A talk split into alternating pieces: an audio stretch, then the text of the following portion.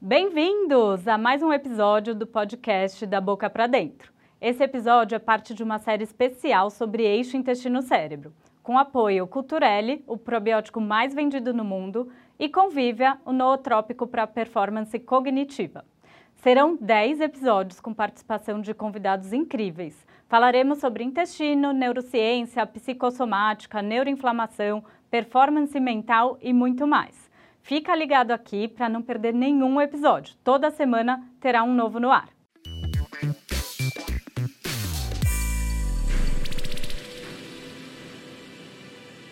Hoje vamos falar de um tema muito interessante, que é a influência do nosso intestino nas nossas emoções, ansiedade, depressão e também sobre neuroinflamação. Para isso eu convidei o Dr. Marcos Zanetti, que ele é coordenador da pós-graduação especialização em saúde mental pela Faculdade de Ciências da Saúde do Hospital Sírio-Libanês e psiquiatra com atuação na prática clínica. Marcos, muito obrigada por estar aqui. Muito feliz de ter você aqui dividindo esse assunto tão interessante. Não, eu que agradeço, Karine. É sempre um prazer né, falar sobre o assunto e também né, fazer esse bate-papo com você. Muito bom. Vamos começar falando um pouquinho. Não, antes de eu entrar no tema, uma curiosidade. Como você, psiquiatra, entrou no intestino, na, nas suas buscas, nas suas pesquisas? Como que você chegou à conclusão que é importante estudar a saúde intestinal também?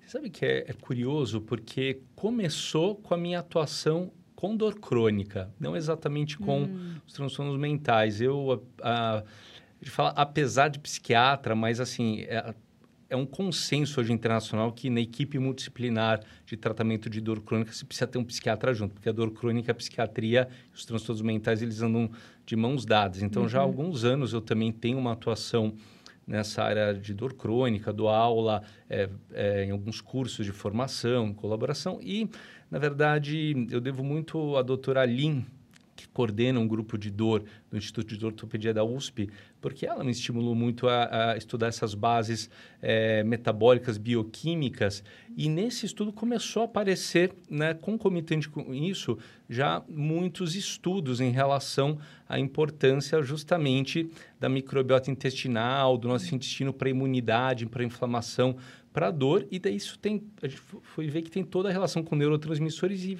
concomitantemente, que é uma coisa dos últimos 5, 10 anos, começou a surgir um monte de estudos da importância né, da microbiota intestinal e do intestino-cérebro, mesmo para os transtornos mentais. Sim, sim, muito interessante. Inclusive, esses mecanismos de dor, né, é, assim, não, não seria uma dor... Pode, pode até ser um pouco de dor crônica, mas o paciente que sofre de intestino irritável, que ele tem muito desconforto, né, tem, tem essa ativação maior de de sensibilidade visceral, de dor, né? Exato. E é muito comum na medicina é, todos os pacientes com qualquer tipo de dor crônica, inclusive a dor abdominal, a hipersensibilidade visceral do intestino irritável, é, serem classificados naquele balaio de gato que é a somatização. Sim. Ah, então a somatização vai procurar o psiquiatra.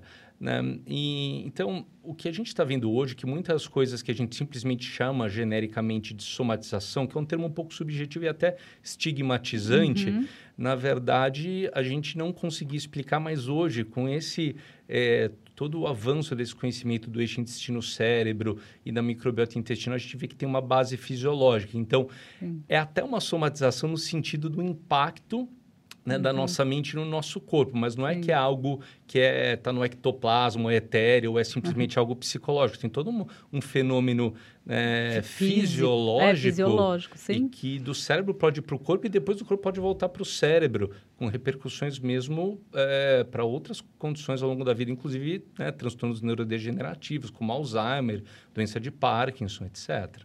É, e, e trazendo esse assunto, primeiro, vamos esclarecer um pouco como que é essa relação do intestino e cérebro, porque a gente fala muito, ai, a maior parte da serotonina é produzida no, no nosso intestino, mas realmente a gente usa essa serotonina no cérebro ou não usa? Explica um pouquinho esse mecanismo. Esse é um ótimo exemplo né, de como é, às vezes é um pouco mais complexo É. do que a gente gostaria com o, o que a gente costuma falar. Tadinha da serotonina, É. né? Ela é tão falada e tão apanha também. Tão, ultimamente tem falado mal da serotonina. Mas a serotonina ela é um neurotransmissor super importante para o cérebro e para o corpo. E aí tem uma informação importante. A serotonina ela não age só no cérebro, ela tem várias funções no corpo, né? no próprio intestino, né? Tem funções que a gente chama autácrina- autácrinas, por exemplo, motilidade, Motilidade. intestinal, reflexo de vômito, são muito importantes para coagulação. Também. Então, de fato, é verdade. É, 90 a 95% da serotonina do corpo é, é produzida no intestino, mas essa serotonina ela não vai para o cérebro. Ela, ela tem todo esse essas várias atuações né, fisiológicas eh, sistêmicas no nosso corpo. Mas por que isso? Porque o nosso cérebro ele tem um funcionamento que a gente chama compartimentalizado, graças a uma barreira que chama barreira hematoencefálica, eh, que filtra, digamos assim, tudo que passa do sangue para dentro do sistema nervoso. Isso é muito importante, não apenas para proteção, mas para regulação fisiológica homeostática. Então, o cérebro produz a própria serotonina, mas o cérebro tem uma dependência relativa de um substrato, de uma matéria-prima que vem do intestino para produzir né, a serotonina dele, que é o cinco- famoso 5-HTP, 5-hidroxitriptofano, que também aí é muito usado como suplemento. Sim. É, é bem interessante isso, porque muitas pessoas confundem. E a gente tem uma ligação ali do, do nervo vago de ter receptores é, pra, e acaba conectando serotonina produzida no intestino, mas é um pouco mais seletivo, né? Não, exato, né? E aí sim, tem realmente. Hoje se fala, já há algum mais de década se fala do conectoma cerebral. Hoje se fala do conectoma intestinal, né? Que realmente é toda a a- essa rede de ligações neurais que existe do sistema nervoso entérico e que está conectado no cérebro através dessa via física, highway, que é o nervo vago, e que sim, aí os neurotransmissores, eles também são muito importantes né, para essa comunicação no conectoma intestinal e que isso vai ser transmitido de alguma forma né, para o cérebro através do, do, do nervo vago. E, e, assim, outra dificuldade que existe, vocês não têm um exame, né? Vocês psiquiatras, assim, não tem um exame para saber se está com baixa serotonina ou alta serotonina, né? Como, como identificar isso na prática?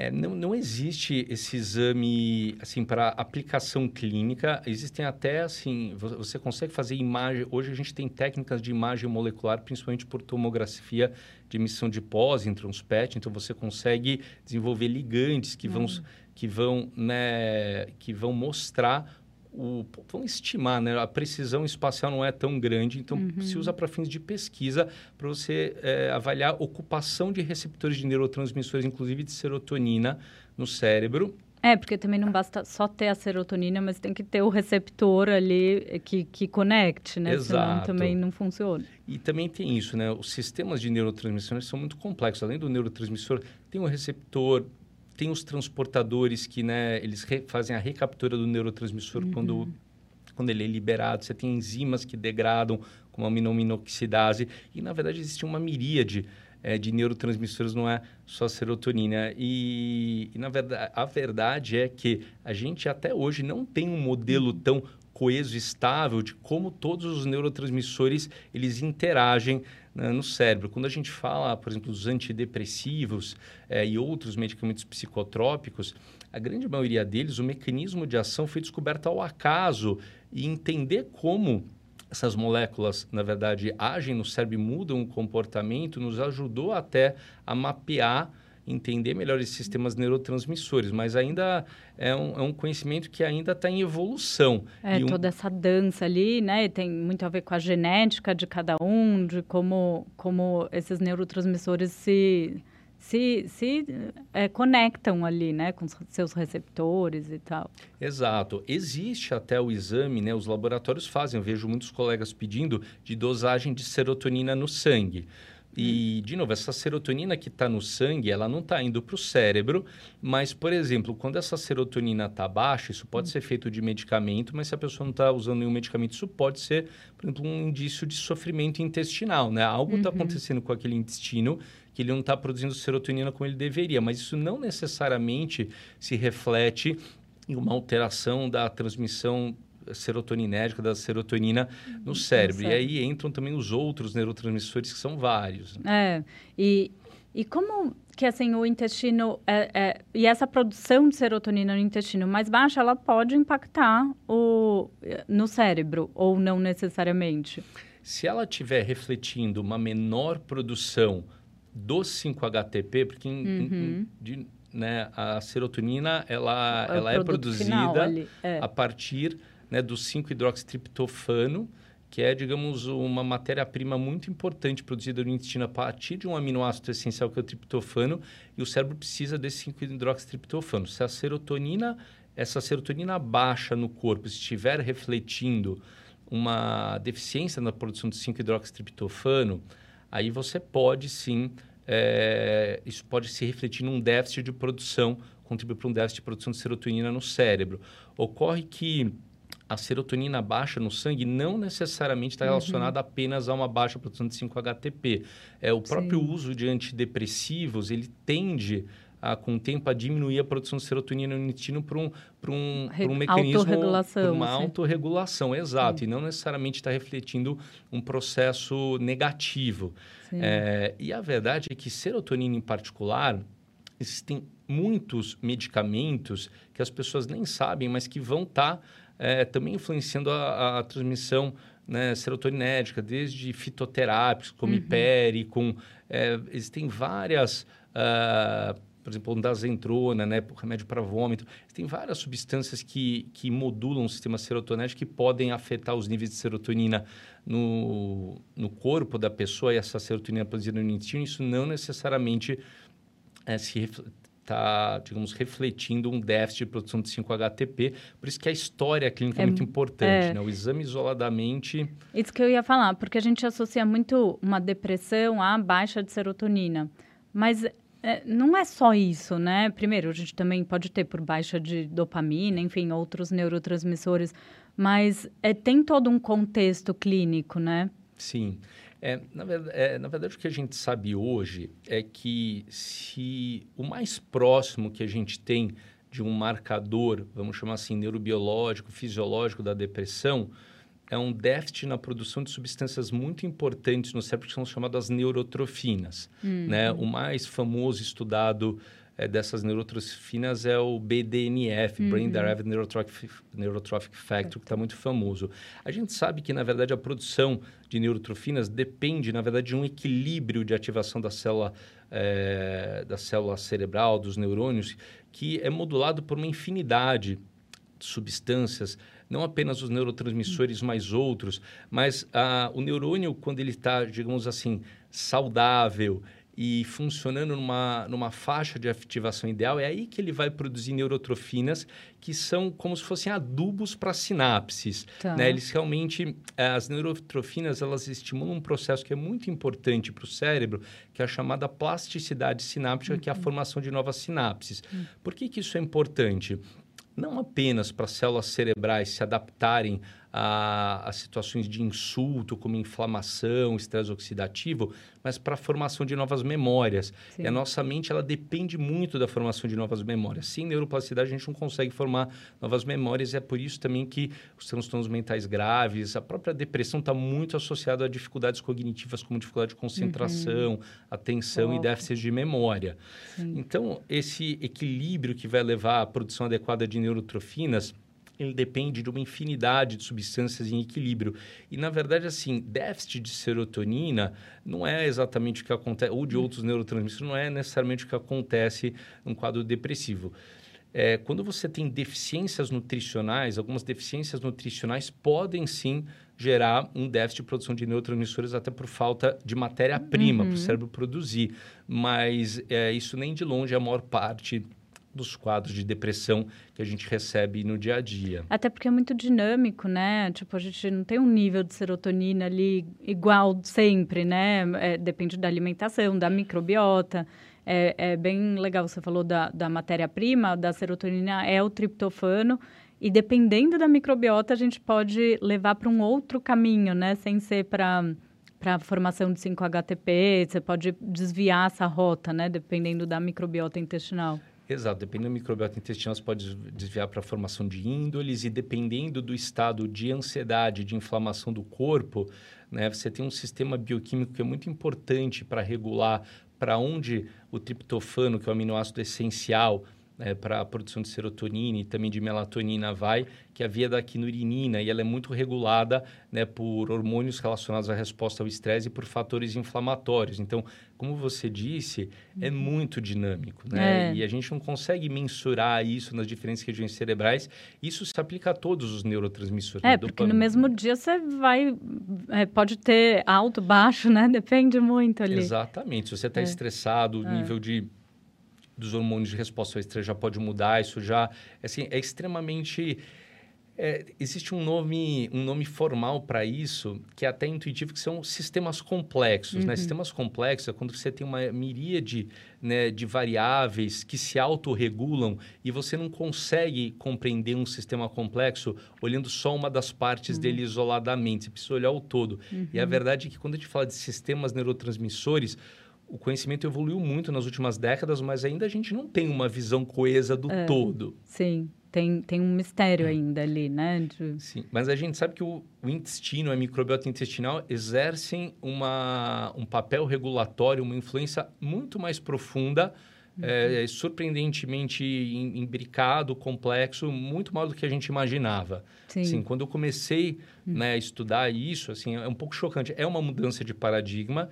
e eu vejo que muitos colegas, psiquiatras, neurologistas ainda subestimam esse impacto. Né? Hum. Eles, eles também subestimar é, também, consequentemente, né, o, o, impacto, a influência de qualquer fator que que module, que, que, que exerça algum tipo de, de regulação sobre a microbiota intestinal na saúde mental, como alimentação, atividade física, uhum. né? porque é isso, né? tudo que regula a microbiota intestinal, a flora intestinal, vai acabar influenciando de alguma forma a neurotransmissão. E isso é uma mudança de paradigma que eu vejo que alguns colegas ainda, ainda são muito céticos. E daí fica com aquele tratamento mais incompleto ali, né? Até eu ia perguntar isso. O que você acha que vem primeiro? Uma microbiota alterada impactando ali nessa, nesse sistema complexo? Ou esse sistema complexo vai impactar, é, vai estar é, tá, tá alterado e isso vai impactar na microbiota? Essa é uma ótima pergunta. E, na verdade, os dois podem acontecer dependendo do caso. Uhum. Se a uhum. gente pegar o exemplo da depressão, que é a, dos maiores problemas de saúde pública Sim. hoje, a maior causa de incapacitação no mundo, quer dizer, é um problema muito grave de saúde pública. Quando a gente pega a depressão, a depressão, como todos os transtornos mentais, ela é uma síndrome. O que isso quer dizer? Ela é um conjunto de sintomas que tem várias possíveis causas. Uhum. É, uma, uma minoria, ao redor de 30% a 40%, é, dos quadros de depressão na população se devem a fatores é, predominantemente genéticos, né? Uhum. que é o que a uhum. gente estuda através do, do que a gente chama herdabilidade genética na população. Mas mesmo é, fatores genéticos, eles podem contribuir para a depressão, é, mediando, por exemplo, como o nosso corpo é, processa é, nutrientes ou, ou, ou, preferências alimentares através de né, fenômenos de correlação gene-ambiente, por uhum. exemplo. Mas 30% a 40% se estima por esses estudos dos casos de depressão na população se devem a fatores predominantemente genéticos. Então, a gente tem alguns casos eh, de depressão, e a gente vê isso no dia a dia, que são depressões muito desproporcionais a qualquer fator externo. Porque, intuitivamente, as pessoas acham que a depressão, a pessoa tem Aconteceu que... Aconteceu alguma coisa na vida. Exato, aconteceu alguma coisa, uma perda, um estresse. Não, tem pessoas... E essas depressões de origem mais genética, antigamente tinha um nome que eu ainda continuo gostando, apesar de ele ter em desuso, que a gente falava as depressões endógenas, que uhum. vêm de dentro. São depressões que muitas vezes se iniciam na infância, na adolescência e sem qualquer razão aparente. Uhum. Né? E são pessoas, inclusive, que às vezes sofrem, sofrem preconceito por isso. Então, esse é um exemplo. Ai, tem tudo e está deprimido. É. Exato. É. E, e, a depressão está sempre associada a uma hiperativação do sistema de resposta ao estresse. O estresse, a gente sabe que o estresse crônico impacta muito negativamente o intestino. Então, esse seria um exemplo de a microbiota intestinal sendo secundariamente né, impactada é. por um quadro de origem predominantemente genético. É. Agora, o contrário, né, é, também pode acontecer. Então, vamos imaginar que é um pouco utópico, pessoas que não tenham risco genético nenhum de depressão. Isso uhum. é um pouco uhum. tópico porque, na verdade, a genética da depressão também é bastante complexa. Mas mesmo alguém que não tenha predisposição nenhuma, histórico familiar nenhum de depressão, mesmo essa pessoa, ela pode deprimir se ela se submeter a uma situação ou for exposta a uma situação de um estresse crônico sobre a qual ela não tenha controle, Sim. ou uma situação, algum distúrbio metabólico que impacte o cérebro. Mas no caso, o estresse crônico, eu acho que ele é um bom paradigma de como uma é, também uma um, algo que, vamos chamar assim, se inicia no cérebro, impacta a flora intestinal, mas aí esse impacto da flora, do estresse crônico na flora intestinal... Vai devolver Vai devolver e vai devolver é, de uma forma que, quando você entende a fisiologia, você vê que o intestino é um grande mediador, eu diria, da evolução do estresse crônico para o esgotamento, para o burnout, para a depressão. Olha, interessante, sim. E, ao mesmo tempo, a gente sabe que uma dieta irregular, uma dieta né, pobre em fibras, micronutrientes, compostos bioativos, ela também pode causar depressão por si só, inclu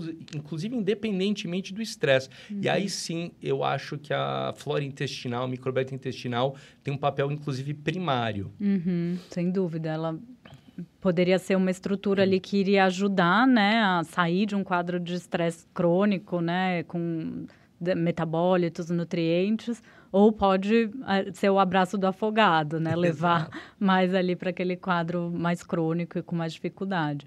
A maioria dos meus pacientes sofrem muito de intestino irritável e vem com esse quadro de de estresse, de ansiedade e com muito sintoma gastrointestinal.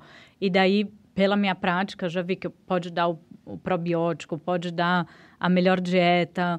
É, se não trata junto essa parte é, emocional, estresse e tal, a pessoa também não sai do lugar, né? Ela continua com sintomas. Concordo, é a minha, é a minha experiência também. Esses são é. pacientes que a gente precisa abordar eles desde o princípio em diferentes frentes. Uhum. Isso inclui, primeiro, quebrar essa expectativa irreal que vai ter um remédio mágico, Sim. seja um antidepressivo no caso da ansiedade, ou seja um probiótico, ou seja um remédio para o intestino que vai resolver tudo, porque muitos pacientes... É muito multifatorial, né? É multifatorial, esses fatores eles atuam sinergicamente, né, levando aquele estado de adoecimento. E se você, uhum. só, inter... se você só intervém em um deles... É, às vezes você até tem uma melhora breve, mas que não se sustenta, isso vai gerando uma frustração. E a gente recebe, você deve receber uhum. também muitos pacientes que já fizeram vários tratamentos, Sim. pacientes crônicos, que já vêm muito desesperançosos, achando que nunca vão melhorar. Sim. Enquanto que... Com a qualidade de vida muito ruim, apesar de não ter ali uma doença, né? Eles reclamam até disso. Não, não tenho nada, já fiz colono, já fiz isso. E tá ali no, na, no sofrimento. E muitas vezes, como você falou isso, as pessoas tendem, não, isso, é, isso não é nada, isso é, é. frescura. É. E, mas é, é incrível que as taxas né, de resistência ao tratamento de intestino irritável continuam sendo muito altas no mundo, mesmo em centros especializados. Uhum. Porque é difícil, na verdade, você atuar, você ter uma equipe multidisciplinar disciplinar é. para atuar em todas em, as frentes. Em ali. todas as frentes. É. Mas eu acho que as duas frentes que eu acabo é, achando que, na média, acabam sendo as mais subestimadas que os pacientes e muitos colegas que não estão ainda é, não, ainda não, não, tiveram oportunidade de ter contato com esse conhecimento, que subestimam também, não só os pacientes, mas os colegas subestimam, uhum. são os hábitos de vida, estilo de vida, né? Então, hoje tem essa proposta da medicina de estilo de vida, mas, na verdade, eu acho que você intervir em hábitos de vida, então, principalmente alimentação, atividade física e o controle do estresse. Sim. Né? Que Aí muitas... que está o difícil, né? Como tá fazer esse controle do estresse? Né? Porque é subjetivo. Sim. Né? Não é assim, não tem uma pílula mágica. É... E eu até discuti isso em outro episódio aqui dessa série. O que que é... A percepção de estresse é diferente, né? Porque, por exemplo, eu demoro muito para perceber estresse. E tem pessoas que pouco já percebem. Né? É... Então, às vezes, eu passo do ponto e não percebo, sabe? Então, quando eu vou olhar, já passou muito. É, tem essa diferença de percepção de estresse? Tem essa diferença, mas eu acho que nesse sentido é, é, é interessante notar que existe uma diferença. É, na linguagem coloquial, a gente acaba usando muito, às vezes, quase como sinônimo, né? Estresse e ansiedade. Sim. Mas do ponto de vista é, neurocientífico, neurocognitivo, tem uma diferença. Tá. O estresse é a percepção de risco ou percepção de ameaça. É você identificar algo seja real ou seja imaginado, Imaginado. distorcido, Legal. e aí depende muito da pessoa, que você perceba como uma ameaça. Então, Tá. muitas pessoas percebem como uma ameaça algo que eu ou você não percebemos e vice-versa. Entendi, legal. A ansiedade... Mas, por exemplo, o estresse, estou estressada, pode ser um trabalho que pra, eu percebo como uma ameaça, aquela coisa, ah, eu acho que eu não vou dar conta.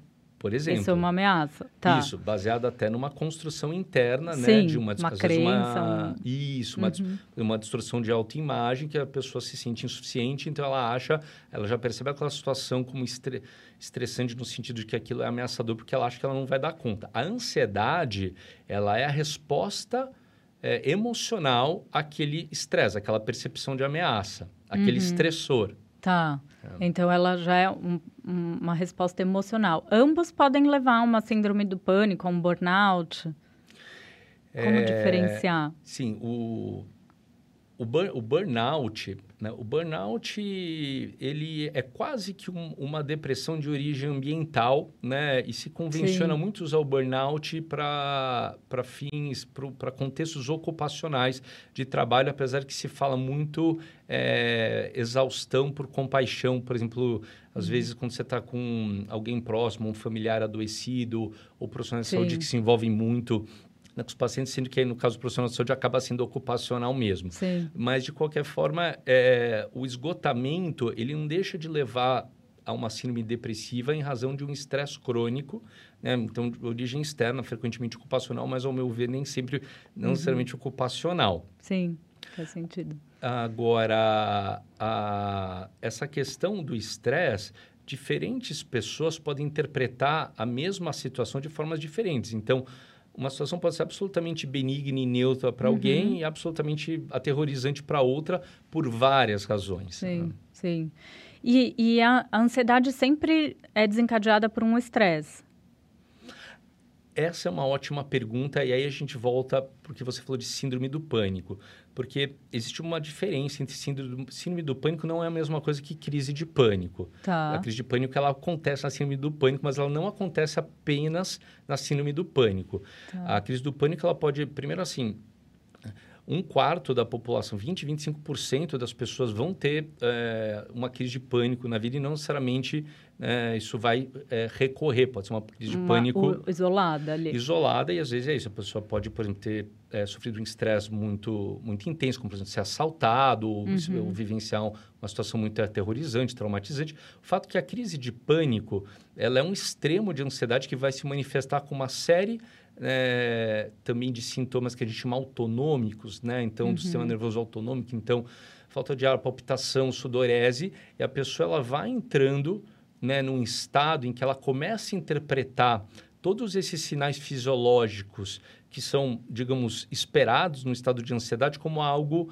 eh, sinalizador de um, de um adoecimento. Então, aí vem o medo que pode estar infartando ou pode ter algo físico acontecendo. Muitas pessoas acabam buscando um serviço de saúde. Mas o fato é, crise de pânico não é é, igual a síndrome ou transtorno do Sim. pânico. A crise do pânico ela pode acontecer isoladamente, ela pode acontecer, é, por exemplo, frente... Você tem uma fobia, por exemplo, fobia de, de insetos. Você vê insetos, a pessoa pode ter uma crise de pânico. A depressão no extremo pode levar também... Existem depressões que se manifestam com síndrome de...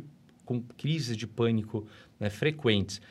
O transtorno, a síndrome do pânico, e aí tem a ver com a sua pergunta, é quando essas crises acontecem de forma recorrente, sem nenhum desencadeante Ah, aparente. A não pessoa tem ela estressor ali. não tem o estressor e a pessoa, muitas vezes, ela nem está numa situação de maior estresse. Aham. Né? Então, justamente o que caracteriza a síndrome do pânico é a ocorrência de crises do de pânico, síndrome ou transtorno do Uhum. pânico.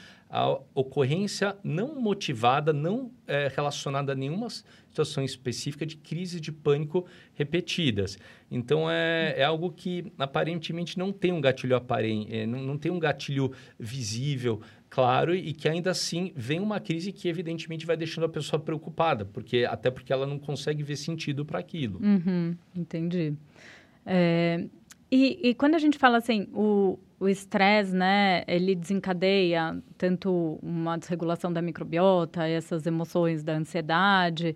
É, é, o impacto do estresse na microbiota pode gerar uma inflamação, que a gente chama de, de intestino inflamado, porque isso confunde um pouco, que a gente fala muito de inflamação, mas não é uma inflamação ali que você está com, com alguma coisa visível, uma febre, né? Essa inflamação de baixo grau.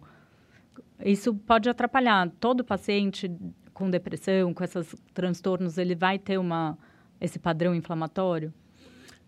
Na maior parte das vezes, sim. Né? Uhum. Os estudos, eles acabam estudando uma média das pessoas. Uhum. Então, marcadores de inflamação, né, não só no corpo, mas no cérebro, eles foram consistentemente documentados em diferentes transtornos mentais graves, inclusive na depressão. E havia já há muito tempo tinham estudos em modelos né, animais de ratinho de estresse mostrando que só de você gerar uma situação estressante justamente pelo eixo intestino-cérebro, por ele uhum. ser uma via de mão dupla, né, o próprio estresse crônico, independente da alimentação, pode né, impactar o equilíbrio intestinal e já mudar toda a flora intestinal. E recentemente foi publicado um estudo na Biological Psychiatry mostrando justamente isso, né, que uma situação de, de discriminação social como um modelo de estresse crônico que indivíduos né, da população em geral, indivíduos que sofrem algum tipo de discriminação, uhum. isso vai mudar a flora intestinal uhum. deles e, é, por outro lado, isso está relacionado em, a, em, algumas pessoas uma maior ativação imune e um aumento é, de mediadores pró-inflamatórios. Tá, tanto no cérebro quanto no intestino. No corpo. No corpo em geral. No uhum. corpo em geral. É, esse estudo em particular, que é o, é o primeiro que eu, que eu vejo em, em seres humanos, né? De, uhum. de que de, consegue demonstrar por A mais B que um estresse de origem social, e no caso um, uma vivência de discriminação, impacta a flora intestinal e isso vai se refletir em marcadores pró, um aumento de ativação pró-inflamatória no corpo, mas eles não chegaram a medir, é, porque assim, para você medir inflamação diretamente no cérebro, também você tem que fazer isso com imagem molecular, PET, uhum. e é algo relativo, é, é, é, muito difícil fazer esses estudos, é muito mais difícil, é. às vezes, do que, do, do que parece custoso, né? Uhum. Então, mas viram que isso já, já, já muda toda a atividade imune e, e a primeira vez que, que eu sei, que eu conheço pelo menos que um estudo demonstrou isso por A mais B em população humana. Muito legal. E, e, a gente tem, né, alguns artigos discutem isso, a gente fala muito da permeabilidade intestinal e, e tem alguns artigos trazendo, né, intestino permeável, cérebro permeável. O, o que, que quer dizer essa relação? Essa relação, muitas pessoas podem achar que ela é espúria, ou que uhum. isso é conversa para boi, muitos profissionais de saúde, é. né, que não estudam, acho que é conversa para boi dormir.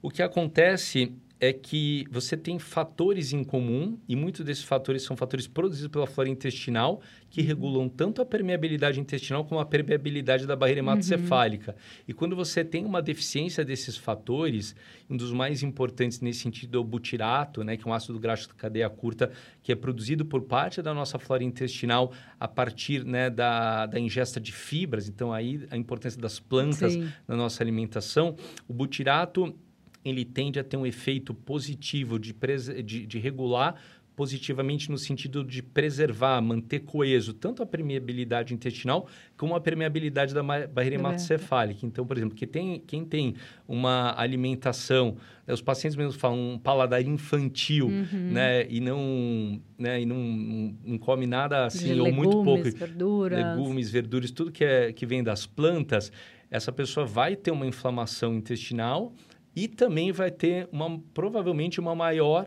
permeabilidade da barreira hematocefálica, e isso até por deixar passar moléculas que são antigênicas, ou seja, que ativam as nossas células imunes, e o cérebro também tem células uhum. imunes, isso pode gerar uma maior neuroinflamação. E isso é uma escadinha ali para uma, se tiver uma genética, lógico, para uma doença neurodegenerativa, para alguma condição assim. Com certeza. É, e até interessante notar que é, hoje a gente sabe que existe uma sobreposição de risco genético entre é, distúrbios gastrointestinais, uhum. inclusive doença inflamatória intestinal, e transtornos mentais graves. Uhum. É, isso provavelmente é regulado por variantes genéticas é, relacionadas ao nosso sistema imune. Porque dentre o, o, assim a nossa flora intestinal ela, ela sofre né, influência de diferentes fatores, alguns Sim. modificáveis e outros não modificáveis. Uhum. Os principais não modificáveis, principalmente que vêm da genética, são é, variantes genéticas que influenciam o nosso sistema imune e que, em última instância, uhum. o nosso sistema uhum. imune ele vai funcionar como um grande bedel assim de microorganismos falando você pode morar aqui, você não pode morar aqui. É, se tiver uma falha nesse sistema ou então ele mais atacado, daí vai desequilibrar, né? Exato. Um, um exemplo, né? Um exemplo que eu, que eu sempre uso e que é até pessoal, né? É, eu, assim como meu pai, ah, eu tenho uma tendência à micose, assim, assim, vira e mexe, tem que estar tá tomando antifúngico, passando micose. Minha esposa está comigo há mais de 20 anos, ela nunca teve uma micose uhum. na vida. Isso certamente né, tem a ver com diferenças do nosso sistema imune. Sim. É. Essa falha ali para o fungo enganar, enfim. Exatamente. É. E o mesmo vai acontecer né, no, no, uhum. na nossa flora intestinal.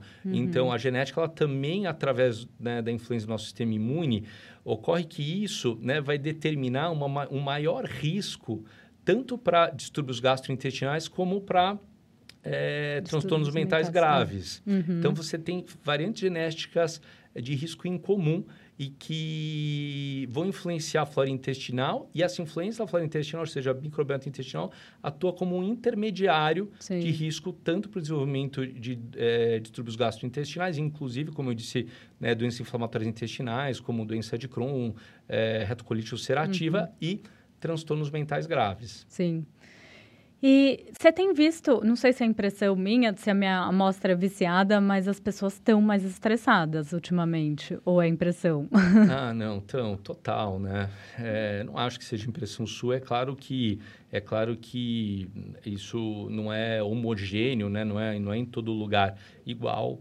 Né? A gente pode imaginar que na Ucrânia o pessoal está mais estressado Sim. na média ou no leste da Ucrânia do que aqui, mas é, é nas grandes cidades Uh, e, a, e a vida ocidental, uhum. né, essa vida moderna, é que a gente fala ocidental, mas na verdade eu gosto de, né, igual a gente fala da dieta ocidental, eu não gosto muito desse termo, é. porque parece que o Oriente está preservado. É, tá ótimo. Né? Mas os países da Ásia também já, né, não, é, não, é, não é bem assim, né? Eu, eu acho que essa vida moderna nossa é. e que é mais acentuada nos grandes centros, é uma vida muito insalubre, ah. né? tanto no sentido de um excesso de estímulos e uma cultura, muitas vezes, de trabalho que, evidentemente, vai por si só superestimular nosso sistema de resposta ao estresse, mas outras variáveis e que são silenciosas no sentido das pessoas não perceberem, desde, desde né, consumo de mais alimentos né, hum, é, ultraprocessados, industrializados, exposição a toxinas ambientais, que é algo que as pessoas não enxergam, mas está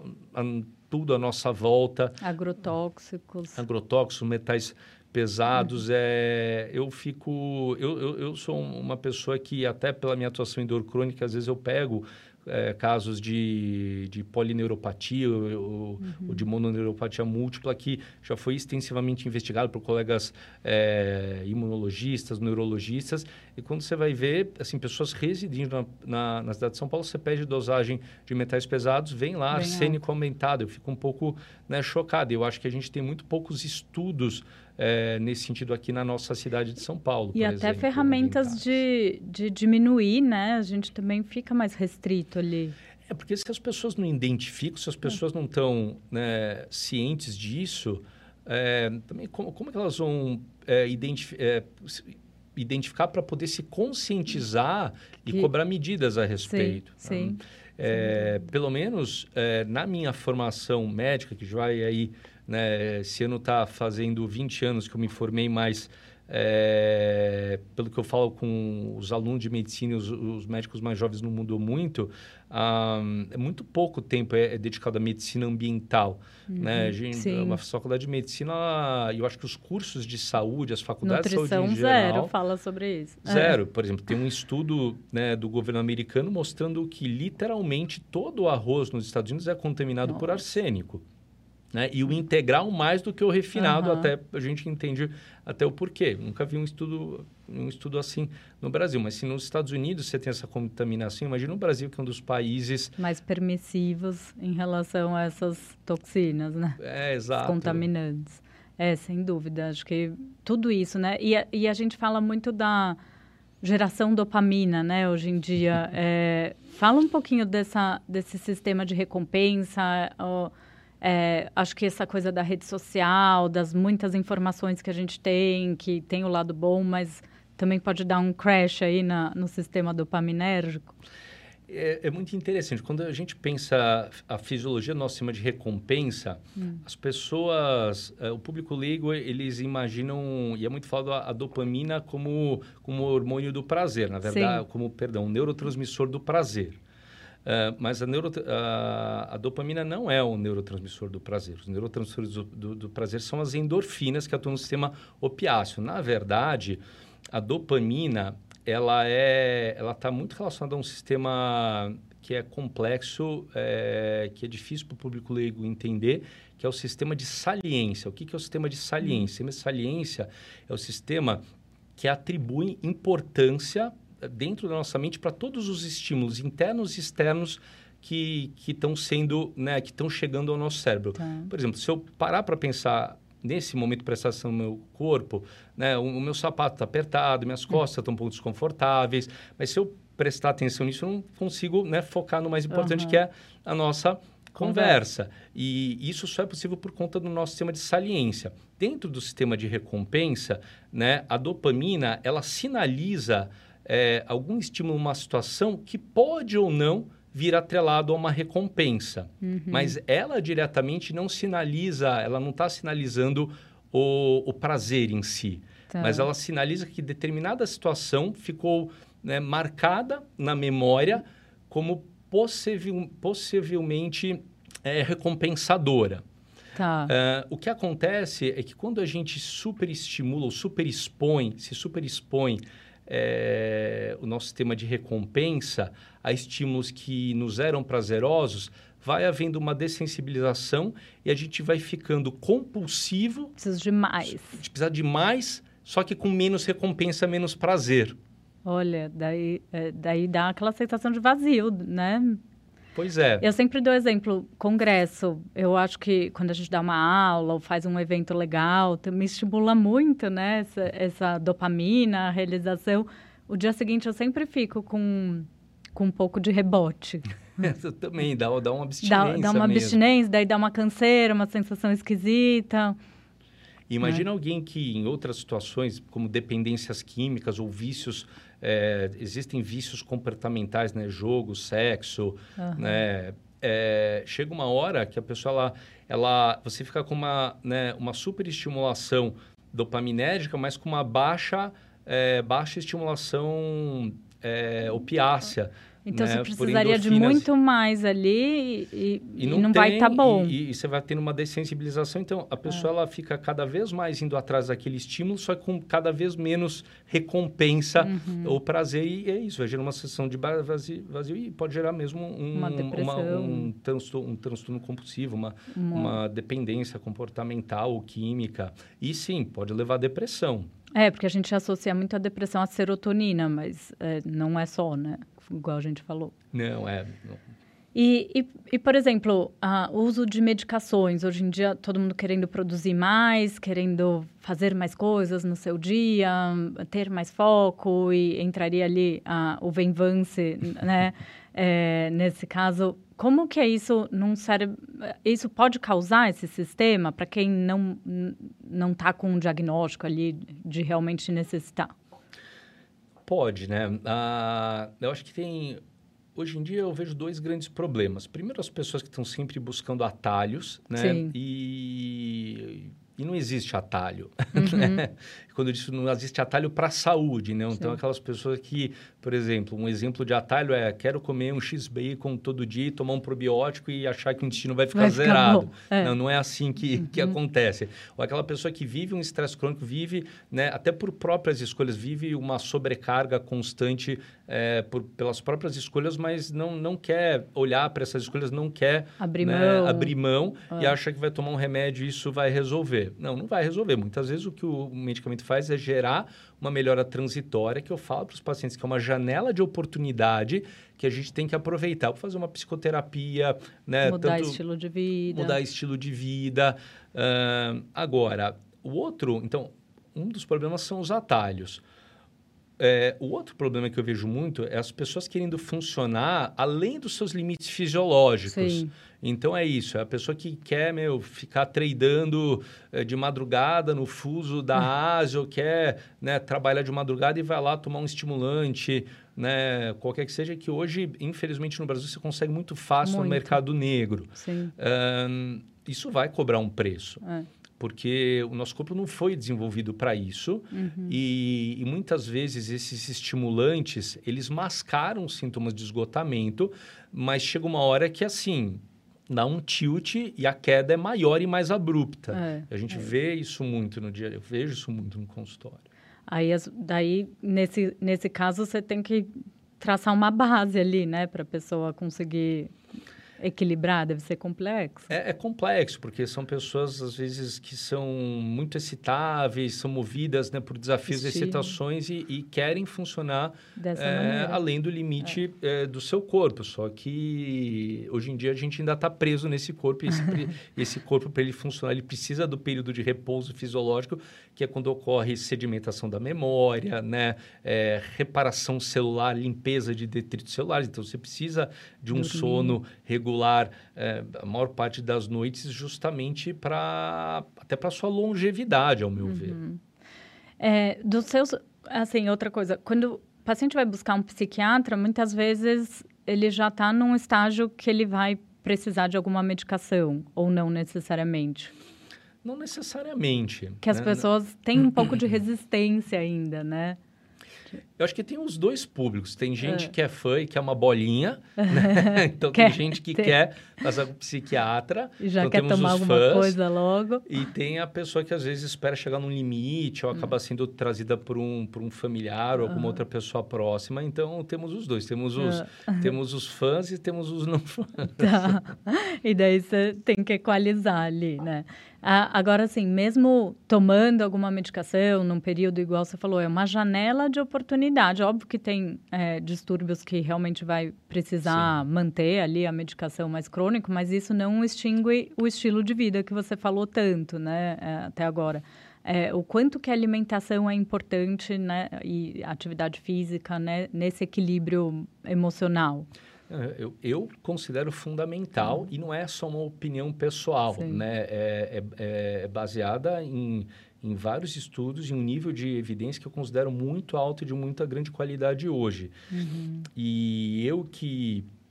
É, eu, hoje eu sou mais clínico do que pesquisador, mas eu ainda dedico um uhum. tempo à pesquisa, né? Uh, oriento pós-graduação, mas até a época que eu dedicava mais à pesquisa é, a literatura, é, os estudos em neurociência e psiquiatria, eles, a grande parte dele, quando você vê estudos de imagem cerebral, estrutura cerebral, nos diferentes transtornos mentais, ela é uma literatura extremamente inconstante e conflituosa. A primeira vez na minha vida que eu vi uma literatura, estudos que são consistentes e convergindo, hum. são esses dados de alimentação e risco né, de depressão na população e os estudos que são muito convergentes, por sua vez, com os padrões de alteração de microbiota intestinal ah, também nos transtornos mentais. Então, é uma literatura que as peças encaixam. Uhum. E isso pode parecer bobo para as pessoas que estão nos ouvindo, mas para eu que faço pesquisa há mais de década, é, assim, você vê finalmente uma literatura que as peças se encaixam assim, é. sabe, sem você ter que forçar as coisas. É. Isso é meio um pouco inédito. Isso Sim. reforça para mim a importância. Então, a gente tem estudos mostrando que o padrão né, de alimentação ele influencia o risco de depressão e também o risco para transtornos neurodegenerativos como Alzheimer ao longo da vida, uhum. ao mesmo tempo que a gente já tem estudos controlados mostrando que você fazer uma intervenção alimentar e ou uma intervenção de atividade física, isso por só tem uma ação antidepressiva, ou seja, uma ação terapêutica. Então, a gente está falando de algo que é tanto preventivo como tem um potencial terapêutico. Sim. Que eu estou falando para depressão. Mas mesmo outros transtornos mentais graves, como, por exemplo, pegar a esquizofrenia. Sim. Ok, o indivíduo que tem uma esquizofrenia, ele vai precisar de medicamento, mas uhum. a gente uhum. sabe que até por razões genéticas, na média, os indivíduos com esquizofrenia, indivíduos com transtorno bipolar, eles têm um risco muito aumentado para síndrome metabólica, o que, por sua vez, deve contribuir para o que a gente chama neuroprogressão. O que, que é uhum. neuroprogressão? Neuroprogressão é uma piora daquele quadro psiquiátrico ao longo dos anos e muitas vezes associado com uma perda cognitiva progressiva. Uhum. É, que não chega a ser assim intenso igual uma demência, mas você vai vendo que a pessoa, a pessoa vai ficando é, cada vez mais apática. desapenta, é, distraível, com dificuldade de memória cada vez maior. E no caso da esquizofrenia, é, isso é o que a gente chama de sintomas negativos, envolve também a pessoa ficando cada vez mais realmente apática, né? ela vai expressando menos afeto. Então, mesmo nessas condições onde o medicamento ele é muito importante para a estabilidade, mudar hábitos de vida é muito é importante para prevenir agravos, para prevenir que aquele quadro se agrave e, pre e prevenir complicações é, físicas e cognitivas do transtorno. A maior uhum. parte desses transtornos mentais graves, como por exemplo bipolaridade e esquizofrenia, eles são condições que afetam as células do corpo inteiro, mas o que a gente está vendo é só a manifestação é, comportamental, ou seja, da alteração né, na, no sistema, nas células cerebrais. Mas, na verdade, muitas vezes você tem uma situação de adoecimento em todas as células do corpo daquele indivíduo. É, então, daí a alimentação vai ser fundamental, fundamental. nisso, né? Senão você só fica remediando mesmo, né? Não ajuda ali na tratar mesmo a, a, a condição. É, é, muito importante. Eu acho que todos os profissionais que vieram aqui nessa série de eixo intestino cérebro deixaram bem claro a importância do estilo de vida. E daí não tem essa, ai, não tenho tempo para fazer atividade física, tem que arranjar, né? Isso é prioridade. É, para comer bem, enfim. O nosso amigo Filipe Pedrinho, que eu sei que participa é. aqui, ele, ele, ele sempre fala, né? Se o paciente, ah, eu não gosto de atividade física. Então vai fazer sem gostar. É, então faz sem gostar. Tem, quanta coisa nessa nossa vida a gente faz sem gostar, porque a gente reconhece a importância. A importância né? Exato. Vou trazer um tema polêmico, mas que tem saído muitas pesquisas e eu queria saber sua opinião sobre o tratamento com psicodélicos para alguns transtornos mentais. O que, que você tem lido sobre isso? Eu, eu acho que os psicodélicos, eles é, realmente têm um grande potencial uhum. tá, para duas situações em particular. É, primeiro, é, porque eles têm, tendem a ter uma ação antidepressiva. Uhum. Provavelmente, como tudo, não é para todas as pessoas com depressão, sim. mas sim é, um subgrupo de pessoas com depressão pode se beneficiar desse mecanismo de ação dos psicodélicos, uhum. que é curioso, todos os psicodélicos parecem ter um mecanismo de ação em comum, desde a substância produzida no fungo, na planta, no sapo. É muito uhum. curioso que eles têm um mecanismo de ação muito único. E também é, porque o, a, ação dos psicodélicos ela tende a, diminuir o que a gente chama vivências internalizantes e aí naquela pessoa que é cronicamente ansiosa cronicamente deprimida que ela fica muito presa naquelas ruminações naqueles pensamentos é, e isso muitas vezes dificulta o andamento da psicoterapia. Sim, demora da, muito né? Daí esse conceito que é um pouco diferente apesar de vir junto também com a ação antidepressiva da terapia assistida por psicodélicos. Legal. Agora, eu tenho visto também uma grande assim banalização Sim. dos psicodélicos e uma, uma promiscuidade de informações que também não ajudam uh, as pessoas que realmente se beneficiariam. Porque justamente pelas pessoas estarem fazendo um uso, né? Ah, então psicodélico ajuda, vamos usar na balada, vamos recreativo, usar, vamos usar né? recreativo, você compra na internet. Isso também acaba é, compreensivelmente e de forma correta, aumentando né, barreiras regulatórias pelos órgãos competentes, falando, mas também você não pode ficar, porque Tomando. também tem riscos. É. Né? Por exemplo, pessoas que têm uma tendência à bipolaridade, pessoas que têm uma tendência à psicose, o psicodélico pode gerar uma instabilidade comportamental, pode desencadear um surto. Então é algo... E até mesmo a combinação, com, às vezes, com alguns medicamentos, né? Se a pessoa está em uso de algum medicamento, as substâncias podem também... Exato, pode gerar uma síndrome serotoninérgica é. ou outras complicações. Então, por um lado, eu realmente acredito que os psicodélicos, eles têm sim um grande potencial terapêutico. Isso já foi regulamentado para uso médico na Austrália, um Olha, país. Alguns... Qua, to, todos os algum tipo específico? A psilocibina. A psilocibina. Na Austrália. Uhum. E nos Estados Unidos, alguns estados americanos estão começando a regulamentar para uso médico. O primeiro foi o Oregon, que já está já regulamentou a psilocibina uhum. para uso médico. Uhum. Né? Mas isso ainda é incipiente, é, existem resultados de estudos muito promissores. Eu temo que, infelizmente, justamente por essa banalização que a gente está vendo aqui no Brasil, isso acabe até atrasando, atrasando, mais isso ser regulamentado aqui, porque a forma banalizada como isso tem sido propagado, divulgado e até oferecido nas redes sociais está gerando uma série de barreiras por conta mesmo das sociedades médicas. Sim. Que Aí, pedindo cautela. usando com irresponsabilidade, né? Tanto de não saber a dose, de, de não saber a procedência Exato. e tudo isso pode ter uma experiência muito ruim mesmo. Sim. Ah, é muito interessante. É, outro dia eu estava vendo um estudo que usou psilocibina e viu a influência da microbiota é, com o tratamento da psilocibina para depressão. E, e, que a microbiota ela tinha um papel bem importante, como a gente já imagina, né? Tudo passa ali pela microbiota. Sim. Então, dependendo da microbiota, também tinha uma resposta diferente ao uso da psilocibina. É, isso é bem interessante. A é. microbiota tem vários, vários estudos mostrando que microbiota é, pode atuar mediando resposta à psicoterapia, antidepressivos, então faz sentido mesmo. É, é, tudo passa por lá, né? A gente tendo a nossa equipe lá organizada vai ajudar bastante. Pois é, porque eu acho que isso é um ponto importante, né? Esses bichinhos, na, numa situação de saúde, eles estão lá jogando ao nosso favor, na verdade, uhum. né? É, a gente veio se desenvolvendo com eles, Sim. né? Ao longo do tempo, então... Por isso que é uma simbiose, né? É. Onde está. Então, e hoje em dia, o nosso corpo, na verdade, fisiologicamente, ele não se sustenta sem a nossa microbiota. Isso que as pessoas também têm que entender, né? uhum. né? Porque as pessoas, às vezes, que têm uma, né, um pensamento obsessivo de contaminação. Ai, meu Deus, tem né, bichinhos no meu corpo. Não, mas esses bichinhos bichinhos, eles... Fazem eles, parte eles de fazem você, parte, né? sinto muito.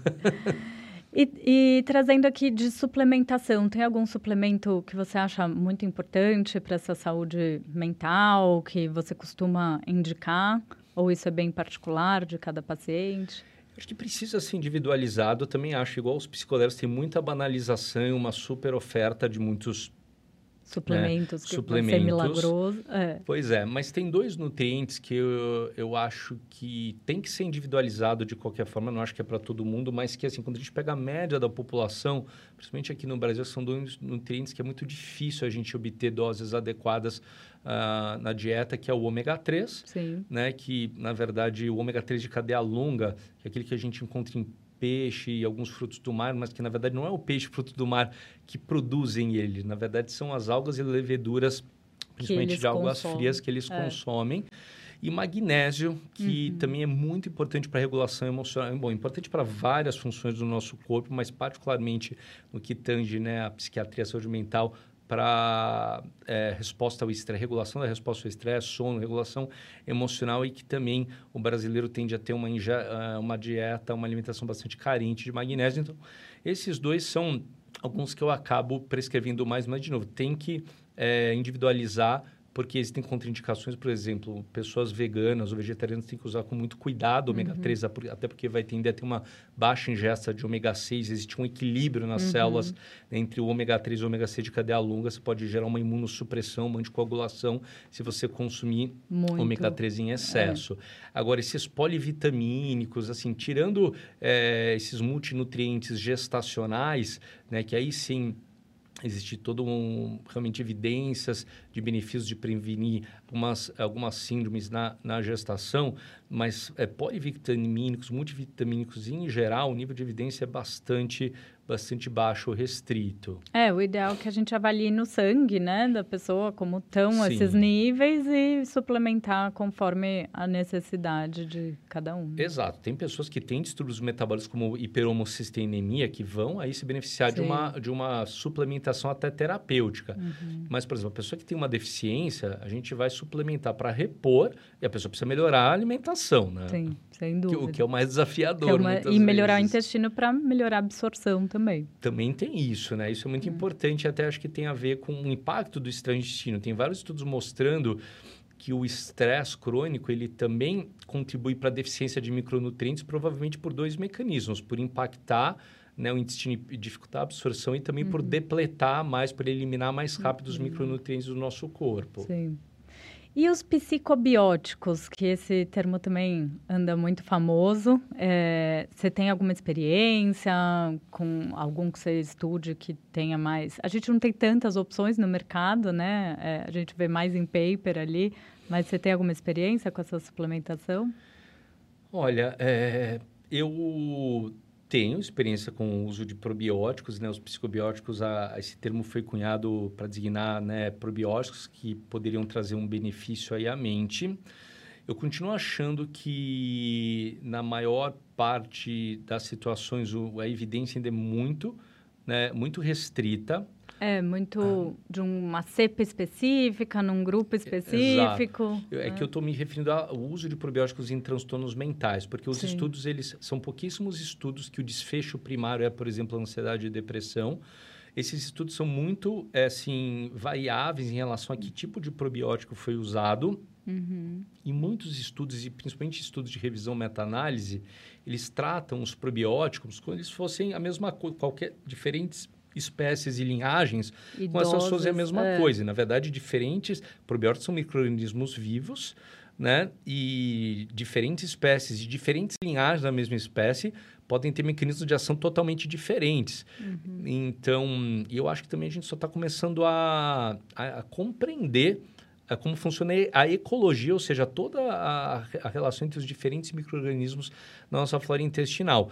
O que é, eu, eu, reflito muito sobre isso, né? Eu acho que os probióticos, o que está muito claro é que, para algumas situações, probióticos produtores de, lacto, eh, de ácido lático, né? De lactado, que são os lactobacilos e suas variantes, eles, de alguma forma, conferem, conferem aí um benefício.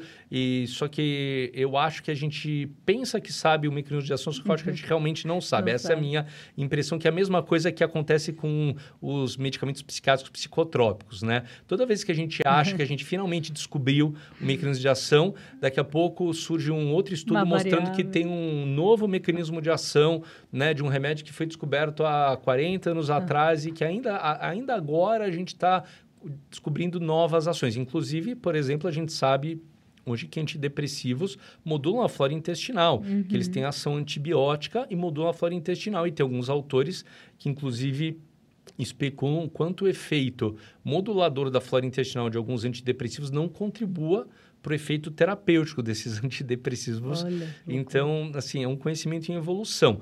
Não é que eu sou descrente de, de probióticos, e eu acho que algumas situações que estão bem estudadas, porque, porque, por exemplo, é muito comum, por exemplo, como eu disse, é, transtornos mentais estão muito associados à síndrome metabólica. Então, você tem probióticos que estão bem consistentemente estudados para síndrome metabólica, né? E outras condições. Ah, questões de intestino irritável, intestino né? irritável. E quando, quando você tem uma comorbidade, que é muito comum, né? Porque você aproveita, né? Você daí uhum. para aquela indicação você usa. E é assim que eu tenho prescrito. Sim. Eu, particularmente, é, costumo prestar muita atenção só...